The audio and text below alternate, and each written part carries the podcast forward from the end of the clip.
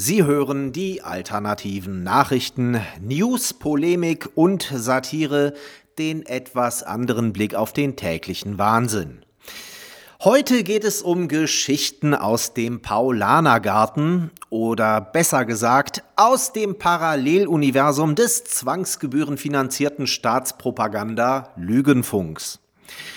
Die Tagesschau meldet, in der weltweiten Rangliste der Pressefreiheit der Organisation Reporter ohne Grenzen, kurz RSF, ist Deutschland erstmals aus der Spitzengruppe herausgefallen.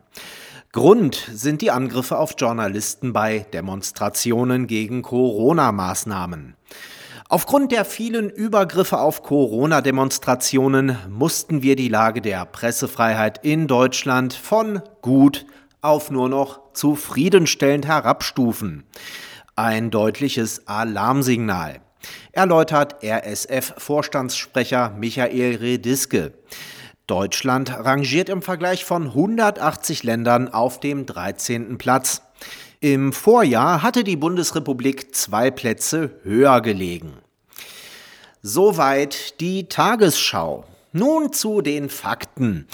Wer in diesem Land von seinem verfassungsgemäß verbrieften Grundrecht Gebrauch machen will, gegen den rapiden Verlust seiner verfassungsgemäß verbrieften Grundrechte zu demonstrieren, muss dafür eine Menge auf sich nehmen. Zunächst einmal muss er, wenn er Initiator bzw. Anmelder einer solchen Protestkundgebung ist, nicht selten unter hohem Kostenrisiko vor Gericht ziehen, weil die der Politik unterstehenden Ordnungsbehörden alles daran setzen, solchen Demonstrationen unter fadenscheinigen Gründen die Genehmigung zu verweigern. Muss die Erlaubnis dann auf richterlichen Beschluss hin zähneknirschend doch erteilt werden, drangsaliert man die Anmelder mit kaum erfüllbaren Auflagen, zum Beispiel Maskenpflicht plus Mindestabstand, obwohl längst wissenschaftlich erwiesen ist, dass eine Ansteckung im Freien so gut wie unmöglich ist, vor allem wenn man sich fortbewegt. Die Behörden hoffen auf diese Weise, die Demonstration beim nächstbesten Verstoß gleich wieder auflösen zu können, wohingegen bei Protesten gegen herbeihalluzinierte Probleme wie Rassismus oder Klimawandel gerne mal beide Augen zugedrückt werden. Bei der Demonstration selbst oder auf dem Weg dahin oder anschließend auf dem Heimweg müssen die Teilnehmer dann stets damit rechnen, von der steuerfinanzierten Merkel SA, landläufig bekannt unter dem Etikettenschwindel Antifa, zu einem spontanen politischen Diskussionskreis eingeladen zu werden, unter stabiler Zuhilfenahme von Argumentationsverstärkern wie Eisenstangen oder Kanthölzern. Als wäre all das nicht schlimm genug, erfolgt der wohl schlimmste und nachhaltigste Terror seitens der freiwillig gleichgeschalteten deutschen Mainstream- und Staatsmedien in Form von verzerrter, einseitig tendenzieller Berichterstattung oder treffender ausgedrückt Hetzkampagnen, wie sie sich ansonsten nur im Standardrepertoire der übelsten totalitären Shitholes der Weltgeschichte befinden. Dabei kennt die Schmierenjournalie dann auch kein Halten mehr. Obwohl die meisten Teilnehmer solcher Demonstrationen lediglich berechtigte Zweifel daran hegen, ob die mit Corona begründeten massiven Eingriffe des Staats in die Grundrechte legitim, geeignet, erforderlich und oder angemessen sind, so wie das Gesetz es vorschreibt, werden alle Demonstranten pauschal als Aluhüte, Verschwörungstheoretiker, Schwurbler, Wissenschaftsfeinde und insbesondere als Corona-Leugner diffamiert. Ein Begriff, der genauso wie Klimaleugner weder rein zufällig noch subtil Assoziationen zu Holocaustleugner wecken soll. Folglich sind die Demonstranten auch alles rechte oder gleich beinharte Neonazis. Dafür ist dann auch keine Erklärung absurd genug. So wurde ein Plakat mit dem Satz Die Wahrheit wird euch frei machen zu einer Verharmlosung der Inschrift Arbeit macht frei auf dem Eingangstor des Massenvernichtungslagers Auschwitz umgelogen, obwohl es sich tatsächlich um einen Bibelspruch handelt, nachzulesen im Johannesevangelium Vers 8, 23. Damit sind es in Wahrheit die Medien, die die Verbrechen der Nationalsozialisten schamlos instrumentalisieren und folglich verharmlosen. Merke, heutzutage ist man ein Nazi, wenn man für Bürger- und Freiheitsrechte, für Föderalismus und für Rechtsstaatlichkeit demonstriert, also für all das, was die echten Nazis vom ersten Tag an mit Stiefeln getreten haben.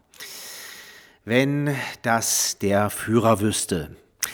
Regelmäßig kommen in den Medien Stimmen zu Wort, die fordern, die Teilnehmer solcher Demonstrationen gesellschaftlich auszugrenzen, ihnen die Jobs zu kündigen und sogar ihnen im Fall einer Covid-Erkrankung die medizinische Versorgung zu verweigern. Also mit anderen Worten, sie bei einem schweren Verlauf einfach elendig verrecken zu lassen. Sie werden offen als Volksfeinde bezeichnet und es wird wahrheitswidrig behauptet, diese Proteste seien Superspreader-Events und würden die Infektionszahlen in die Höhe treiben, obwohl, wie bereits erwähnt, eine Ansteckung beim Gehen im Freien nahezu ausgeschlossen ist, selbst ohne Masken. Fernsehteams suchen gezielt nach den zwielichtigsten Gestalten unter den Demonstranten, die sie dann vor die Kamera zerren und irgendeinen Unsinn ins Mikrofon stammeln lassen, um beim Zuschauer den Eindruck zu erwecken, dass sich auf diesen Demos ausschließlich intellektuelle Geisterfahrer tummeln.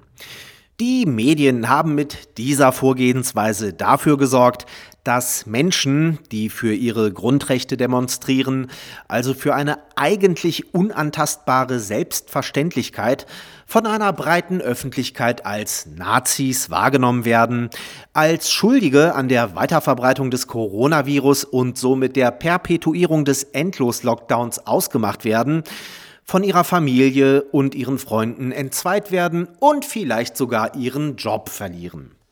Und jetzt vernimmt man von eben diesen Medien ein weinerliches Mimimi, wenn besagte Menschen beim Anblick von Pressefotografen oder Kamerateams feindselig reagieren, weil sie vermeiden wollen, dass ihr Konterfei über die Fernsehschirme der Nation flimmert oder in einer Zeitung prangert, während ein schmieriger Journalistendarsteller sie im Begleittext zu Nazis erklärt.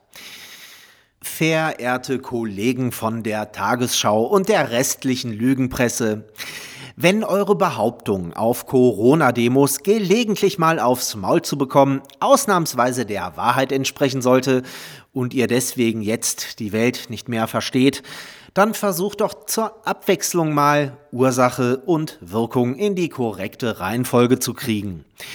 Da wir uns der immensen kognitiven Herausforderung dieser Aufgabenstellung sehr wohl bewusst sind, geben wir gerne eine kleine Hilfestellung. Das Zauberwort für den richtigen Lösungsansatz lautet Kausalzusammenhang oder, um es so auszudrücken, dass auch euer dem VEB Volksverdummung, sorry, dem staatlichen Bildungssystem frisch entschlüpfter Nachwuchs es versteht, sowas kommt von sowas. Sie hörten die alternativen Nachrichten, Zusammenstellung und Redaktion, die Stahlfeder. Am Mikrofon verabschiedet sich Martin Moczarski.